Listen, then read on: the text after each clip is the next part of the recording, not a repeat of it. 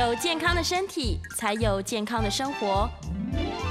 名医 Uncle 专业医师线上听诊，让你与健康零距离。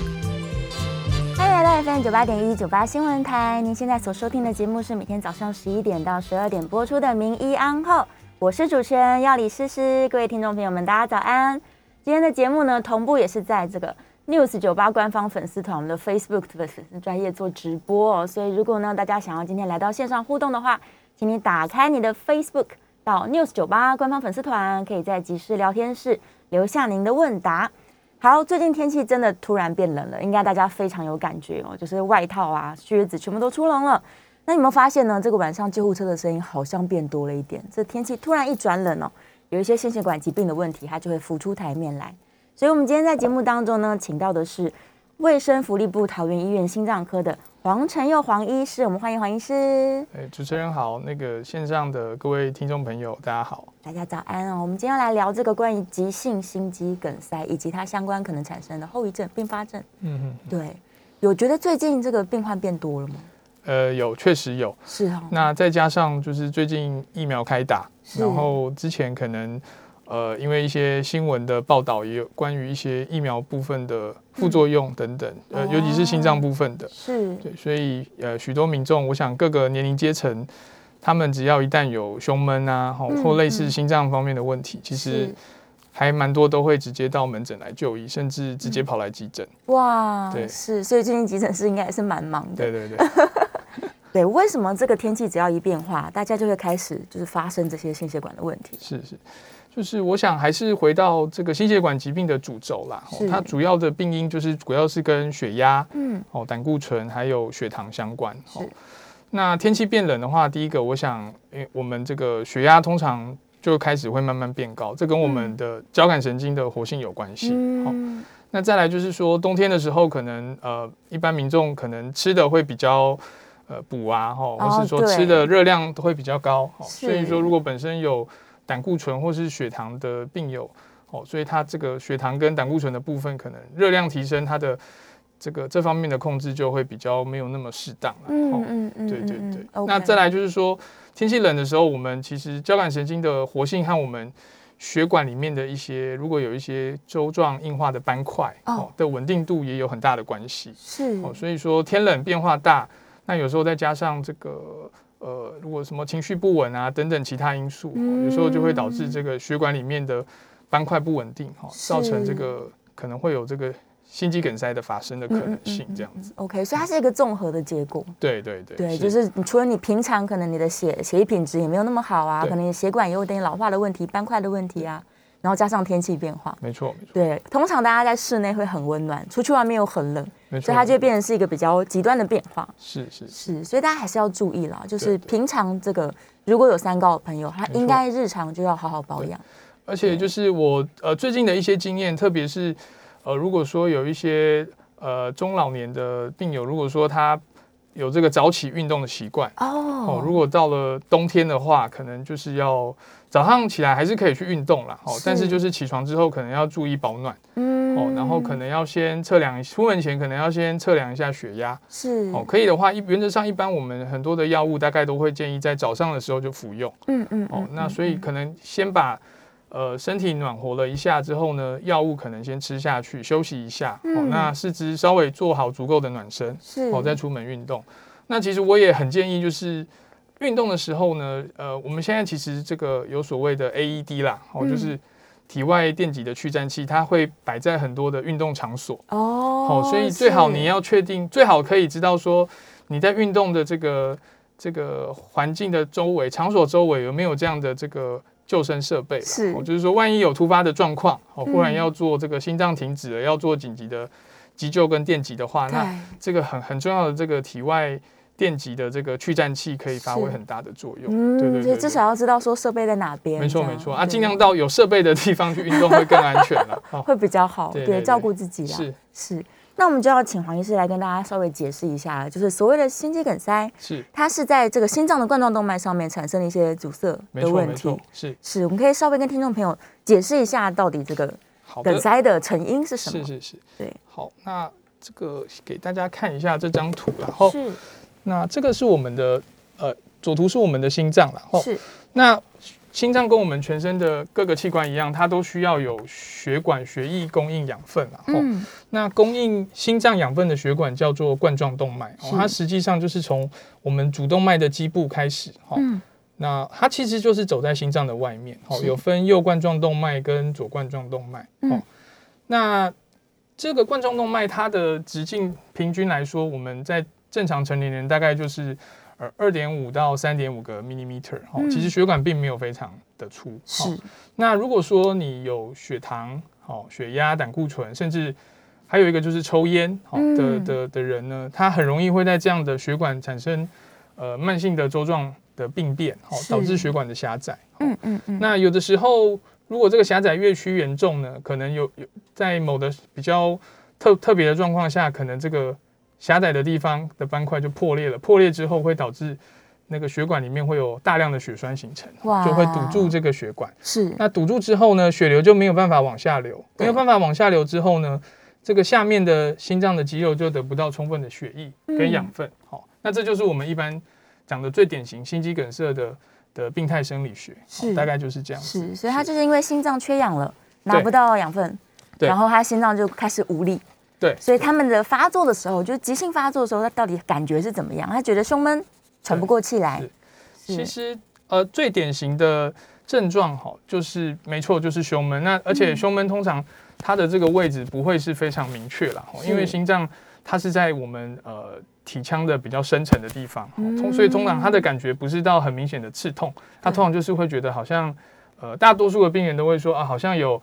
有大石头压在胸口上，或是说他觉得吸不过气，是哦。那还有一种，有些人甚至会认为说，这个不舒服的感觉会延伸到下巴，下巴哦，或是肩膀，哦，左边跟右边的肩膀都有可能，哦，左边比较多，哦。那有人说会延伸到这个左左左左上臂，哦，也会有不舒服的感觉，是是是是是。那等整个上半身对对对。那如果说是一些像是呃糖尿病啊，或是年纪比较大，或是女性的这个。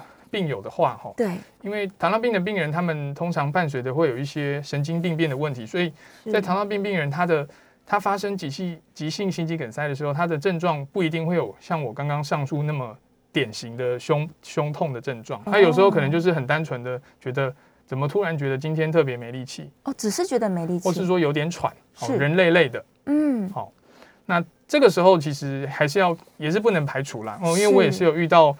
就是有病人因为这样来急诊，哦，他一开始无力，那可在想会不会是肠胃道的问题，哦，结果后来这个做了心电图，或是等到抽血出来，他发发现有异常，好，再回去做心电图，哇，发现其实是是心肌梗塞，哇，对对对，哇，但是急性的发作，他应该有一个黄金的时期来赶快做治疗吧？呃，没错，是，就是原则上心肌梗塞，我们目前治疗的指引就是说。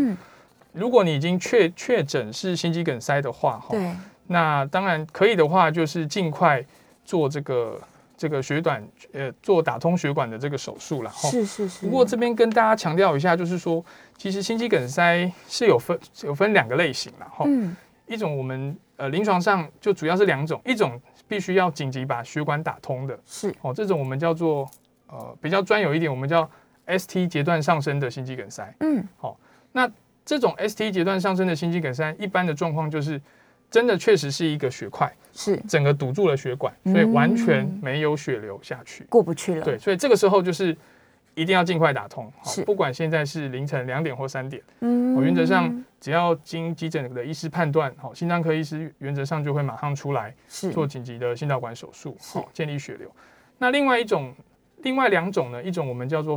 非 ST 阶段上升的心肌梗塞，哈，或是说叫不稳定的心绞痛，嗯，哦，这种状况它的病态生理学是说，它的血管可能有严重的狭窄，哦，血流可能已经快要完全塞住了，但还没有完全，还有一点点，对对对，或是说它曾经完全塞住，但是它可能呃身体某些状况又让它恢复了血流，哦，也就是说，虽然说它没有到完全塞住，但是它的血流是非常不稳定的，是，哦，那。在这种情况下，原则上，呃，通常急诊会先给药物治疗，哦，会跟心脏科医师讨论，嗯，哦，那在某些比较紧急的状况，譬如说已经发生了休克啊，嗯，哦，或是已经急救过后啊，哦，这种很很严重的情况下，还是会急着，还是会尽快打通血管。对，哦，那如果没有到那么急，有时候可能就会先。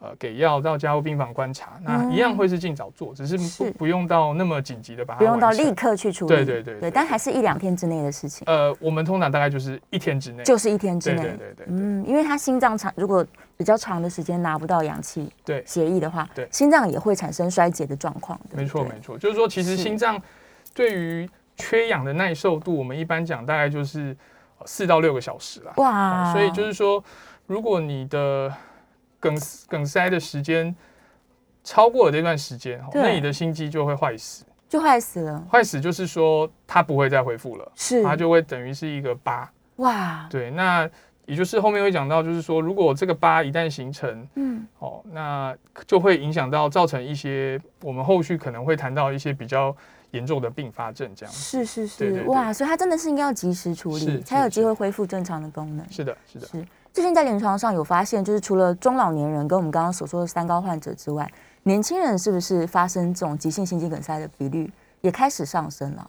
没错，是。就是说，其实我自己遇到最年轻的心肌梗塞的，嗯，呃病，我的我的病人自己啊，最年轻的是。是二十八岁，哇，哦是二十八岁，就是说非常年轻，我当时也有点吓到，但是这个病人比较特别，是他有家族性的。高胆固醇血症，哦，他的胆固醇，他们全家的胆固醇都很高，是。然后后来我帮他治疗好之后，回溯去问他的呃爸爸妈妈，呃，应该说呃他的妈妈还有他妈妈那边的兄弟们，是。几乎都很早就放了心脏的支架，哦，对，所以所以那他可能呃没有特别去注意啦，因为年轻也不认为自己的胆固醇会高成这样，因为他其实也没有说特别的胖。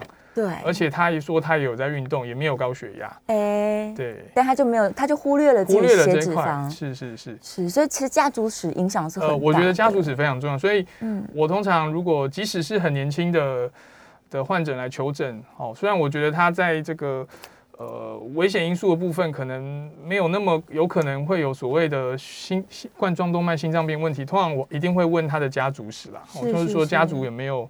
呃，中风啊，或心肌梗塞啊，放过支架的这个病史，我觉得也是蛮重要的，也是蛮重要。大家就是不要轻忽这件事情，想说年轻没关系，但结果不见得。是是是是是。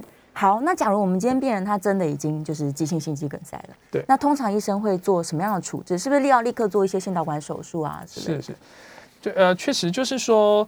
呃，在如果是我刚刚提到，如果是第一型，就是 ST 阶段上升的心肌梗塞的话，就是说血血管已经完全被血块堵住了，冠状动脉没有血流，那这个时候确实需要做紧急的心导管的手术了。吼，那我们可以看一下这张图卡了。吼，那我自己的经验是，呃，常常常常遇到，呃，哦，稍等一下，不好意思，对，稍等一下。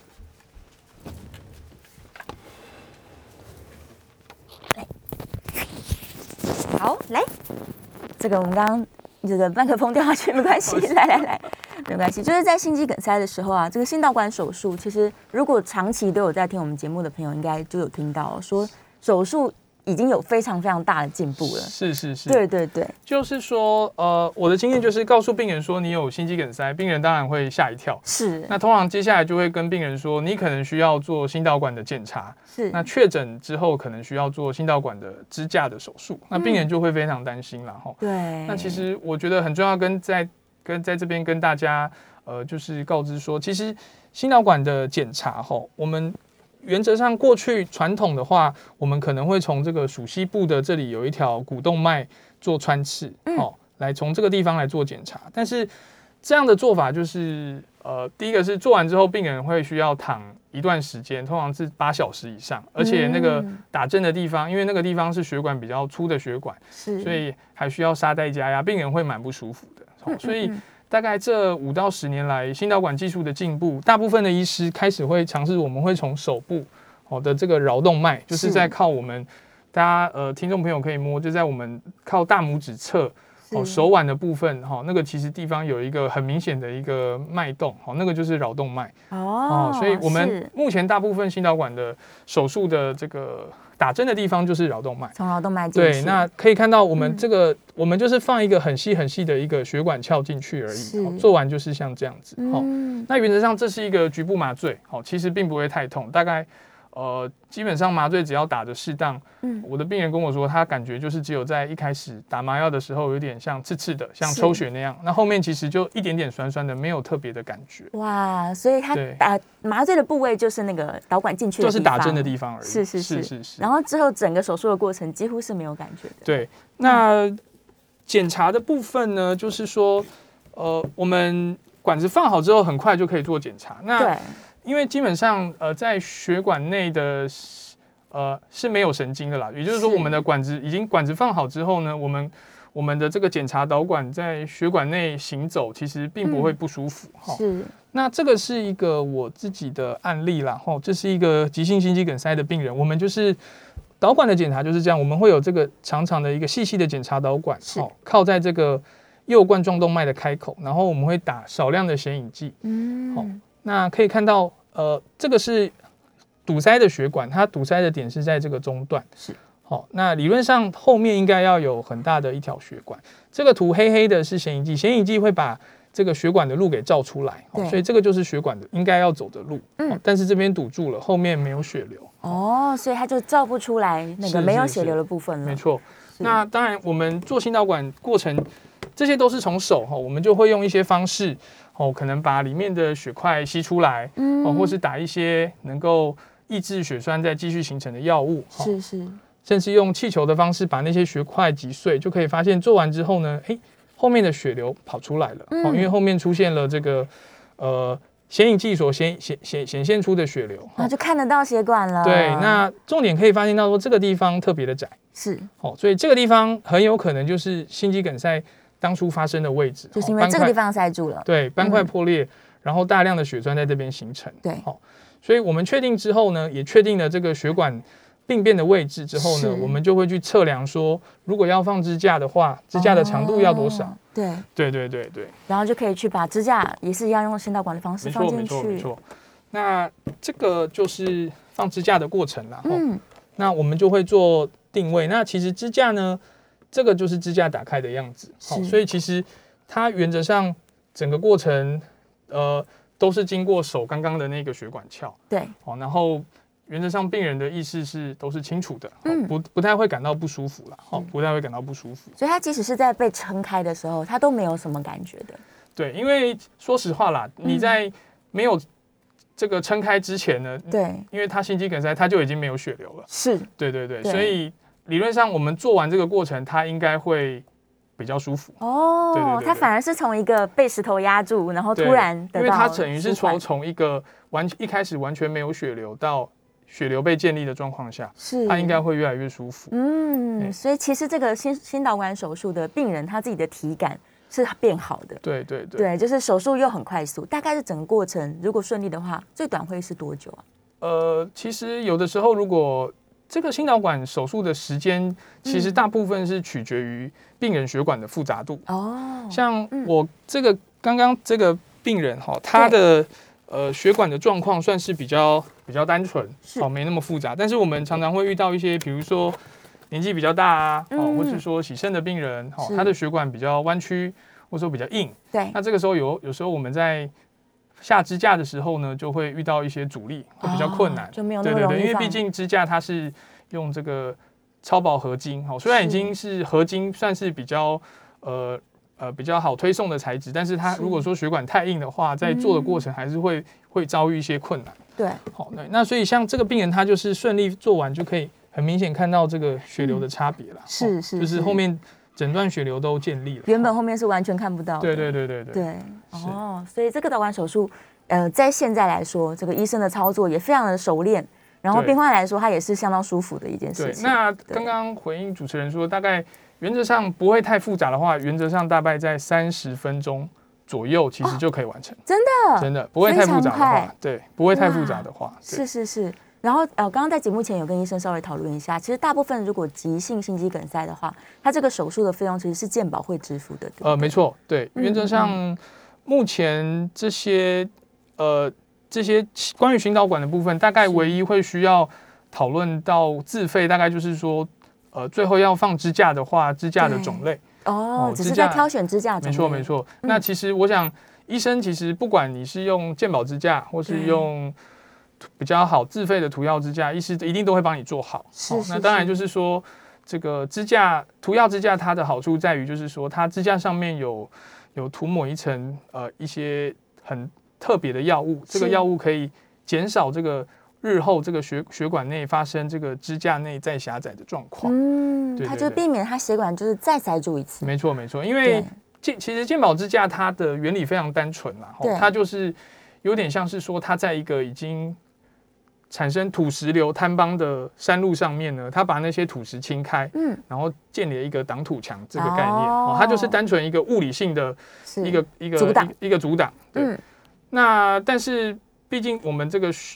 会导致这个血管产生这个斑块的东西，它就是日积月累嘛，抽烟、胆固醇、血糖的问题，各式各样的问题。你即使做完之后，你还是有可能会有这些的问题。是，所以久了之后，可能这些呃已经建好了挡土墙，可能那些斑块又会从它的缝隙又再长进来。是哦，那涂药支架原则上就是说，它有可能它这个药物呢，它可以呃，它的药物到了血管壁上之后呢，它能够减缓这些。这个血管内再狭窄修复的这些机制，就可以尽量保保持这个放完支架之后呢，这个血管内的呃完整性，这样是就是让这个部位它能够呃维持通透更久一点。对对对，但是还是可能要注意，就是说放完呃一定要戒烟，好，而且血糖、胆固醇要控制，不然原则上如果没有好好控制，即使是放。比较好的涂药支架还是有可能会在还是有可能，没错，所以它跟你整个人的生活习惯啦，然后疾病的控制是直接关系的，没错没错。对，但仍然是有很多的选择啦，所以真的要做导管手术的时候，还是可以跟医生做讨论，没错。对，就选择一个你最适合的，也能够支付得了的一个一个支架，这样。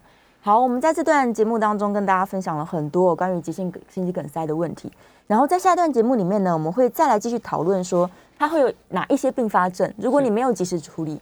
或者是呃，可能发发病的时候状况不是很好，那有可能你在日后需要有一些自我照顾，或者是一些其他的疾病问题好，我们今天的节目呢，就是在 News 九八的官方粉丝团，我们在这边做直播，所以我们欢迎听众朋友们可以打开你的 Facebook，来到 News 九八官方粉丝团，然后在我们的即时聊天室留下你的问题哦。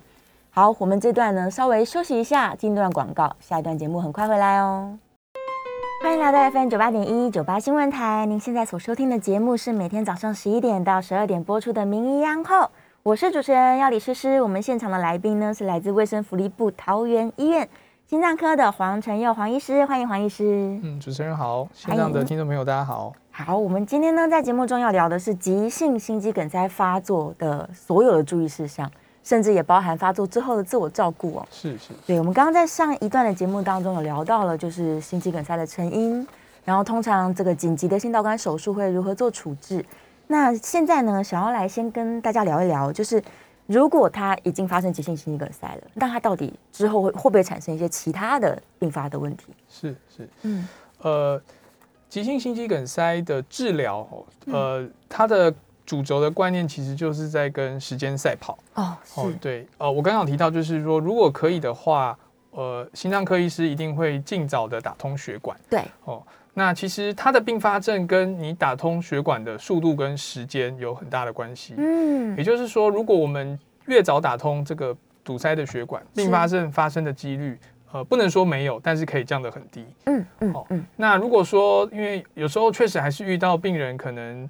某些原因，他说不定已经发生了两三天了，都已经四十八或超过四十八小时，那才来急诊就医被检查出来。嗯，哦，那这个时候他想必他心脏受损的状况应该是非常严重。是，哦，那这个时候可能并发症发生的几率就会很高。嗯，哦，那我们常见的比较呃比较麻烦、比较严重的并发症，哦，包括就是说，比如说因为。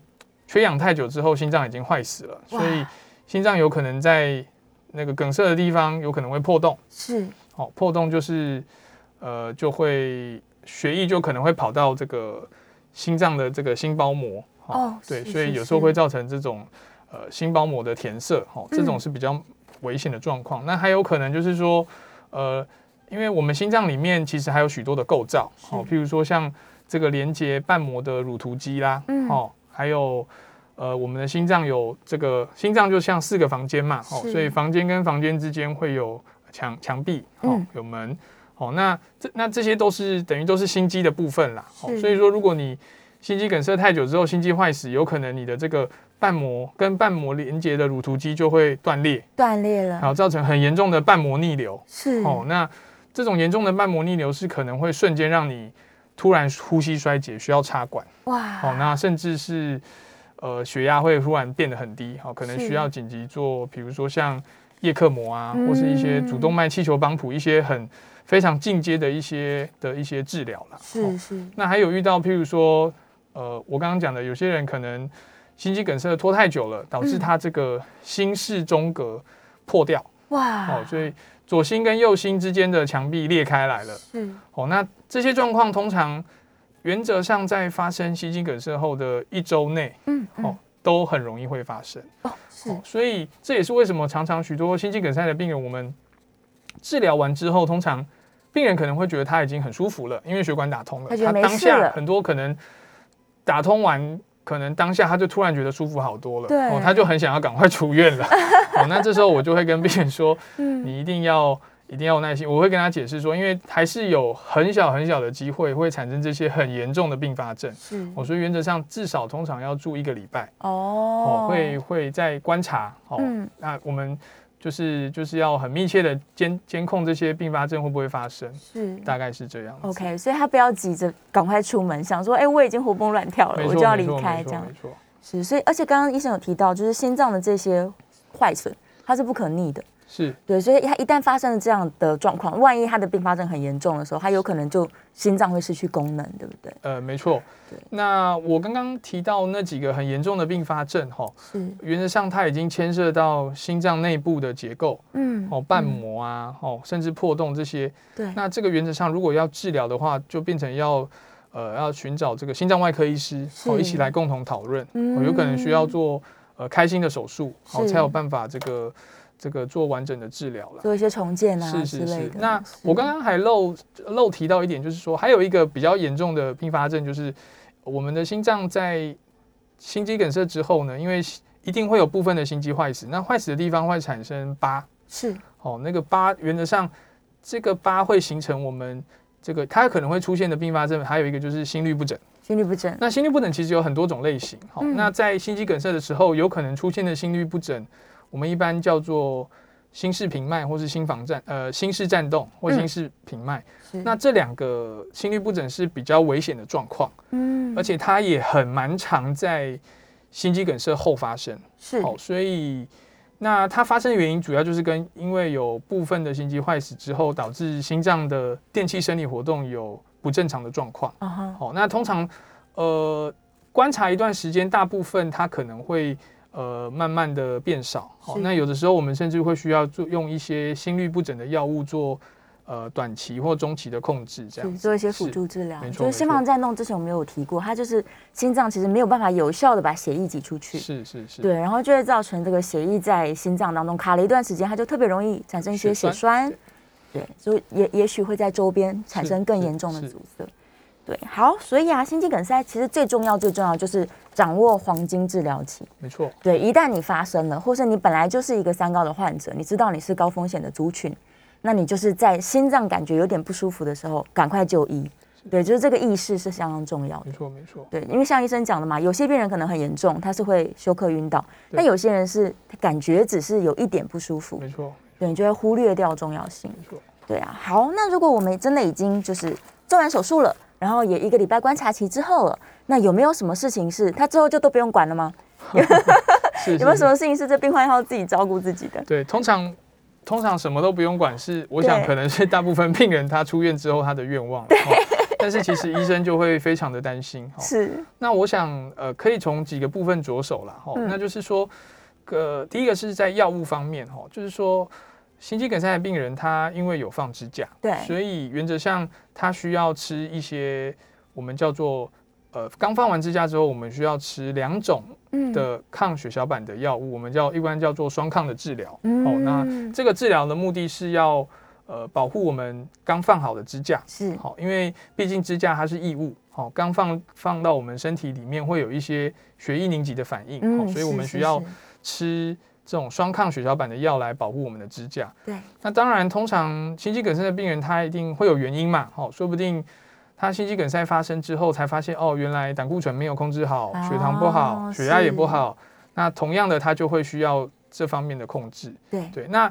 还有一些心脏的药物是说，在这个心肌梗塞之后呢，因为心肌梗塞原则上心脏一定会留下呃一部分的这个坏死的组织哈，那这样坏死的组织其实对我们心脏本身是不好的哈，所以我们其实也会需要用一些药物来来预防这个这个坏死的组织影响我们其其他心脏正常心肌收缩的功能了。好，就是说这个比较学术一点的说法叫做。心肌梗塞后的这个心心室再塑化，这是一个不好的过程。那我们通常还是会加一些，呃，心脏科医师都会加一些药物，然后让这个不好的这个心脏的再塑化能够不要再继续进行。哦，不然有的时候有些人，如果你单单把血管打通，对，哦，没有使用合适的药物，是，哦，可能还是会继续发生类似这种心脏扩大的状况。哦，对，所以总结就是说，在药物部分呢，刚。心肌梗塞的病人刚放完支架，他可能会吓到，他怎么吃了这么多药？嗯，哦，病人可能会很害怕。对，哦，但是，呃，我我常常跟病人说，其实，呃，原则上这些药有一部分的药，它可能是暂时的，暂时性的。对你之后，能如果能够好好控制你的生活状态，哦，血糖、胆固醇有控制到达标的状况，嗯，啊，或是支架已经放置了到达一段的时间，药其实是可以慢慢减的。是对，那。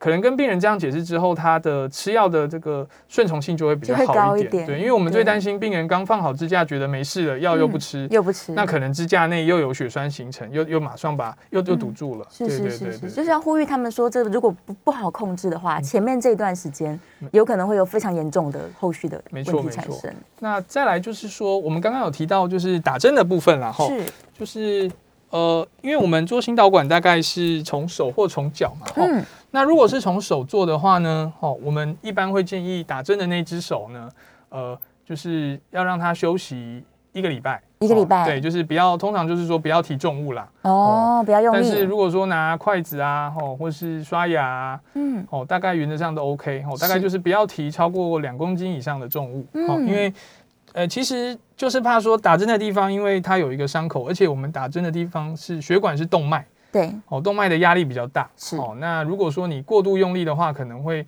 让原来已经止血的部位可能又再次流血，是，会产生血肿。哈，那如果说是这个从脚就是属膝部股动脉做打针的话，嗯，那就是我们通常出院前会开给病人一些软便的药物，因为不希望就是说病人他的伤口在属膝部嘛，那如果说他可能在上大小号的时候，如果腹腔有过度用力的状况下，是哦，他可能属膝部打针那个地方也有可能那个止血的位置可能又会再度流血，是哦，所以这可能就是要注意的部分。嗯，就是手术的伤口部位，如果是在手，就要注意手不要用力；对，如果在属膝部的话，就是下腹部都不要用力。对，对对对。那另外就是说，一般我们呃心肌梗塞的病人出院后，哈，呃，看每间医院，像我们的医院有做一些。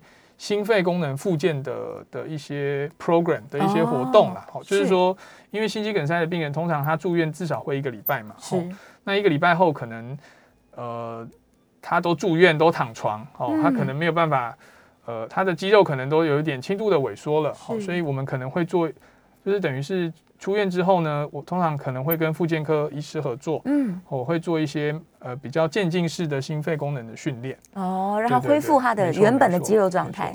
呃，一般我的经验，很多病人会问我说，哎，那做完心导管多久才可以恢复正常生活？嗯，还是说会不会做完心导管就不能再运动了？我想这个大概就是说，其实理论上做完之后，你的心脏功能会更强壮，嗯，会比以前更好。没错，所以大概一个月之后，原则上。呃，并没有任何嗯运动上的限制哦，都是可以正常生活的，该运动就运动，没错没错。是，但是过激的运动可能还是不太建议的。对对对对，就是做一些比较温和，然后让心脏是慢而有力跳动的这样的运动。是。好，我们这个阶段呢，又继续聊了一些跟这个急性心肌梗塞发生呃相关的问题，包含了并发症啊，然后自我照顾等等。我们在下个阶段呢，会开始回答这个线上朋友的问题哦，所以大家呢。欢迎来到我们 News 九八官方粉丝团，可以在线上呢即时聊天室当中留下你的问题，我们在下个阶段就会请医生哦一一来跟大家回答，然后也希望呢大家可以对于心肌梗塞有更多的了解哦，不管是在发作之前、发作时的意识。还有你这个，如果真的发生之后，你到底要怎么样自我照顾？这些都是相当重要的知识哦。好，我们这段节目我们稍微休息一下，待会很快回来。欢迎来到 FM 九八点一九八新闻台，您现在所收听的节目是每天早上十一点到十二点播出的《名医央后》，我是主持人要李诗诗。我们今天现场请到的是卫生福利部桃园医院心脏科的黄晨佑黄医师，欢迎黄医师。谢谢黄医师今天来聊了很多跟心肌梗塞相关的问题哦。来，我们来看一下线上朋友的问题。有一题我觉得很棒，就是燕良他说，他说冬天的时候啊，有些朋友他房间里面有暖气，但是厕所里面是没有的，然后他就担心说，会不会我这样从温暖的地方去一个寒冷的地方，然后就会诱发心肌梗塞，或是诱发中风啊？是，嗯，呃，我想。呃，林先生的问题其实非常的好了哈。是，其实温差过大确实会导致容易产生心血管的事件嗯，所以我想，呃，你这样您这样的假设是确实是有可能的。那所以，呃，我的建议可能就是说，在冬天比较冷的时候，如果真的半夜需要离开温暖的被窝，好，离开去厕所或是去厨房喝水的话。可能呃自身的保暖就要做好，是，那就是说可能你离开被窝之后要先穿上比较暖的外套，哦，然后可能先在床边坐一会儿，坐一下，哦，你不要马上急着站起来，哦，因为有时候冬天的时候从温暖的被窝突然又站起来，有些人又可能会合并一些像姿势性低血压的问题，就晕倒了，哦，所以可能就是先穿穿温暖的外套之后在床边坐一会儿，坐一下，哦，那觉得人都 OK 了，然后开灯，哦。那再慢慢的、慢慢的移动到你想要去的地方。是是。那当然，主持人刚刚有提到了，也可以考虑在厕所装暖暖风机。暖风机啊，现在厕所其实蛮多是有在装这个温度调节的。那是不是那个袜子啊、拖鞋也最好都穿一下？是是，对，确确实有的老人家我。我会建议他，如果真的很担心，有有些年纪比较大，他们会穿着袜子睡觉。是是，这样也好，因为他不会就是末梢太冷。没错没错没错。对啊，因为血液循环是到全身去的嘛，所以你心脏的温度高，但是到末梢很冷，这可能也是一个问题。是，对。然后呃，林先生还有问另外一个问题，他说冬天会不会比较容易肠中风啊？OK，而且是心梗的患者啊。OK，嗯，肠中风确实有这样的名词啦，哈，就因为我想这个我们可以看一下这个图。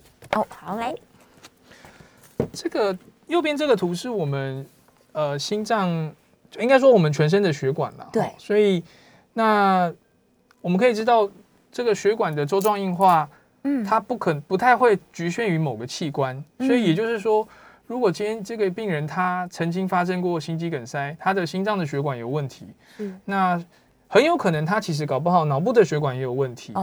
哦，那他主动脉，或是说他通往这个供应肠子的血管，啊的动脉也可能会有问题，是哦。所以我想这个是很有可能的啦，哦，嗯嗯。但是呃，肠呃肠中风的话，哈，就是可能有时候。并我只能说，不是所有的血管都适合放支架。是，好，那不管有没有放支架，其实对于这种血管周状硬化的治疗，最基本的就是药物的治疗，药物治疗，以及本身像血糖、胆固醇，还有呃要戒烟，好，这些会造成血管状况恶化的因素，应该要把它好好的控制好。嗯，对，那我想这个问题是有可能的，是，但是所以。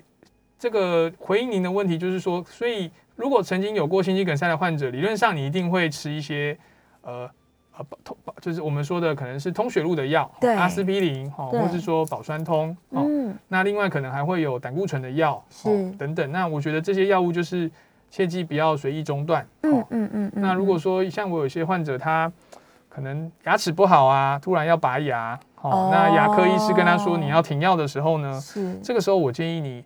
呃，最好还是回去先跟您的心脏科医师讨论一下。先讨论，对，因为他最了解你的状况，他支架，他知道你的支架放的时间多久，哦，那多久之后停药会比较安全。哦，这个其实在这个心脏科的专业领域上都已经有了一些专家的共识。嗯，哦，所以也不是说不能停啦，哦，但是就是说要回去跟心脏科医师讨论一下，先讨论，就不要任意的自己停掉。没错，没错，没错。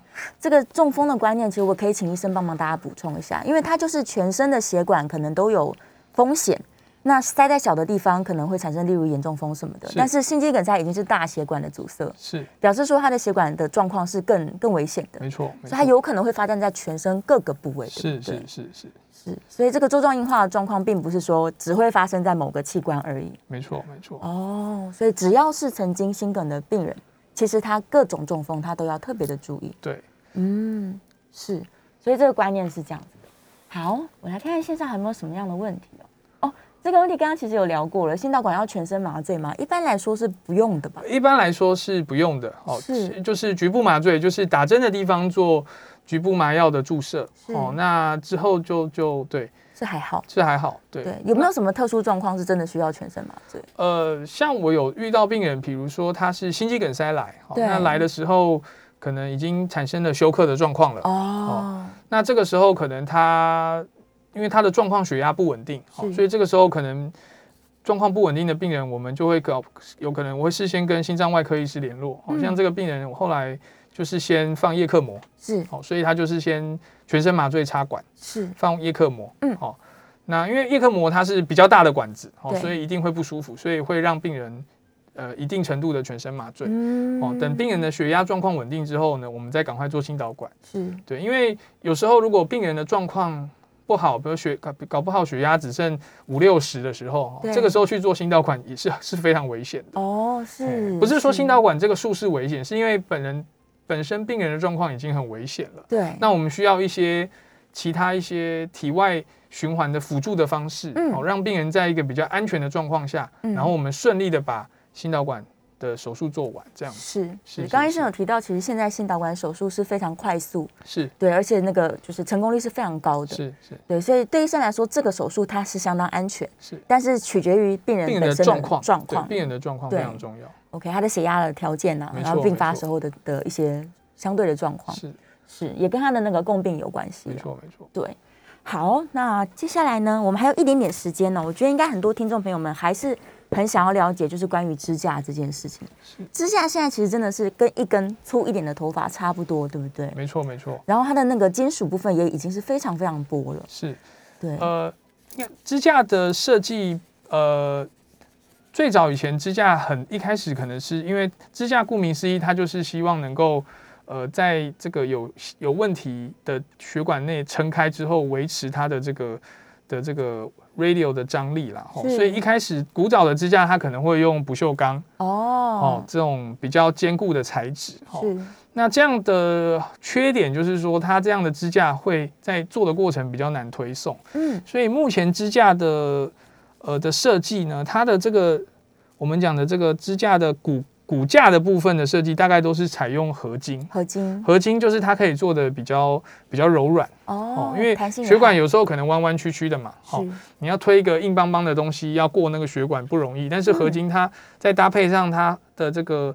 一些呃运送的一些的球囊等等，它会比较好好好经经经过血管是哦。那其实支架它其实就是，如果我们把支架打开，大概嗯，其实放在手上，它大概就是这么这么细小了。对，如果看得到画面的朋友，对，它就是个圆柱体嘛。哦，那它这个这个圆的这个直径大概一般可能就是三到四个 millimeter 哦，就零点三到零点四公分。哦，那长度的话就不一啦。哦，那最长的可能会到四十多。呃，millimeter 这样子，大概是五公分，对，接近五公分，五公分以下。那支架原则上，它在置放之前，它就是它会粘在一个气球上面，好像这个样子，嗯，它非常的薄，然后，对，然后我们就会从刚刚我说打针这个血管鞘，从这个地方送进去，直接把它送进去，对，它沿着我们的导师送进去，对。那进去之后呢，我们就会。把支架定位到我们想要放的位置，然后我们会照相，好打少量的显影剂之后，确定位置 OK，嗯，那我们就会把这个气球打开。是，那在气球打开的同时呢，这个支架就会定位固定在血管内，是，我，原则上不会再移动，嗯，不会再移动。那最后我们再把这个气球退回来，退回来，对，它就是一个张开的支架在血管里面，没错没错。然后经过时间之后，它是会一直裸露在外面吗？还是会被被内皮细胞包包覆起来？是，它原则上，它最后最最终会被内皮细胞包覆起来。是对，那但是这就是为什么我们刚放完支架之后需要持双抗血小板的原因，就是因为这个内皮细胞把支架。包覆起来，它需要一段时间哦。原则上大概是至少要一个月，一个月至少一个月。所以第一个月的用药非常非常非常的重要。那目前其实有很多支架的一些研究，他们发现说，可能可以以前像呃，我举例来说好了，心肌梗塞。的患者放完支架之后，原则上他的双抗的血小板，目前的治疗指引建议是要吃到十二个月。哇，对，是蛮长的哈，就一整年。哎，对，但是那十二个月后就可以改成单抗。是，但是如果说在一些特殊的状况下，我们可以缩短。是，好，譬如说这个病人假设他放完支架之后吃了双抗，但是他的可能我一直严重胃出血的状况，那我们其实可以缩短考考虑到缩短到六个月，是甚至三个月。嗯嗯，对，嗯，所以是看病人个人的状况。没错没错没错，对，还是要密切的跟医生做配合。没错没错，对啊，把该用的药物使用，然后呃，这个心导管的手术之后呢，自己生活上也要非常的注意，是健康的维持，才能够让这个导管手术它可以。这个导管可以跟着你一辈子，这样子，对，这心肌梗塞不要再发生。是，好，我们今天非常感谢呢，这个黄成佑黄医师来跟我们分享了跟心肌梗塞非常多相关的知识，也希望可以帮助到一些听众朋友。我们下次节目见喽，拜拜。